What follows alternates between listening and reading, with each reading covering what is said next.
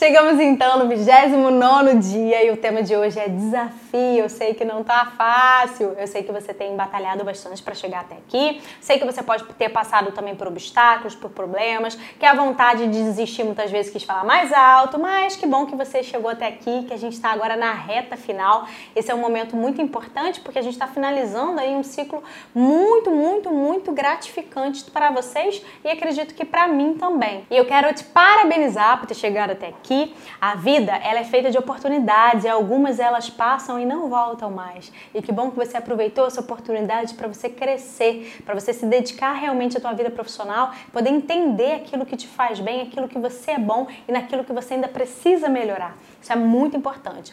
Eu te desafio a você querer ser melhor a cada dia, melhor do que você foi ontem, porque é importante que a gente esteja sempre nesse progresso, nessa, nessa, nesse avanço aí, de acordo com a nossa vida profissional tá? Se você caiu, levante-se, comece novamente, tudo é aprendizado, a gente tem falado bastante sobre isso, o quanto a gente aprende até mesmo nos nossos erros, tá?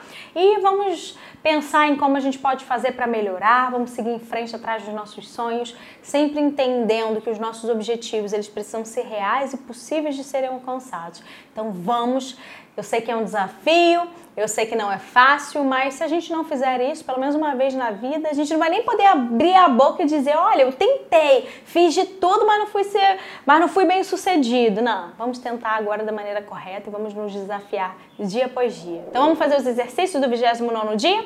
O tema é desafio e eu gostaria que vocês fizessem assim duas tarefas. A primeira, quais progressos que você alcançou até aqui? Quero que você escreva o que você alcançou até aqui, no 29 dia. É muito importante que você tenha clareza e consiga redigir isso. Escreve mesmo. E depois, eu quero que você escreva também se você ainda se sente muito longe da sua meta. Se você ainda se sente, não tem problema. Escreve. Mas é importante que você coloque no papel o quanto você se sente ainda longe da sua meta. E lembre-se, o segredo do sucesso, sabe qual é?